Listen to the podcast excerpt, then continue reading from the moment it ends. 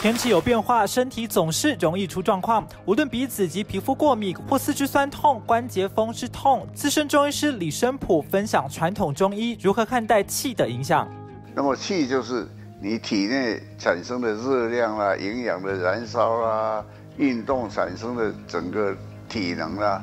这个都是气的变化。生小孩啊、性欲啊，这个哦，把体内的肾气啊消耗掉以后。你内气就会慢慢的衰退，体内的气的热量不足啦，体气不足啦，它就绝对会影响到鼻子呃病了。比方轻的话，只是一个打喷嚏啦；那么重的话，就鼻塞啦、流鼻涕啦，或者哦就是呼吸困难啦。你的筋骨的气就受到外面的寒气啦，所有风寒啦，那就是变成筋骨衰退啦，关节。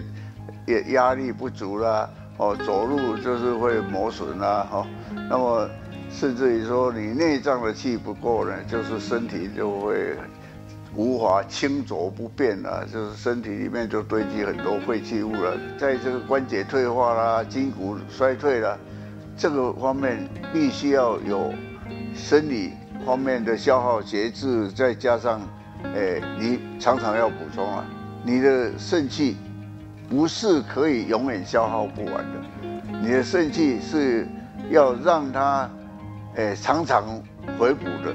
医师表示，六十岁以后需要常常补筋骨之气，因为活到中壮年，气血循环能力减弱，经络、筋骨、肌肉酸胀疼痛，关节卡卡，一旦风寒湿热邪入侵，就会加剧。中医统称为痹病。除了吃止痛药、贴药布，其实也有纯中药成药能治疗，协助补气血、益肝肾、祛风湿、改善痹病，让筋骨灵活。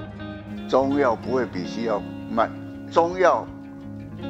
对症就很快。有的病人是需要吃两三个礼拜，比方说你是肾虚啦、关节退化了，那个那个要吃久一点，因为你那个是骨头已经磨损了，哈，关节已经退化了，那身体已经严重的老人就已经走不动了。你说吃一个礼拜就好，那是绝对不可能。有很多我们关节组织已经磨损了，吃了药，它会更痛，打通肌肉啊、组织啊，把神经。粘连的部位把它伸开，哦，这个这个我有许多病人，他他都有见证说，哎，李医师，我吃了真的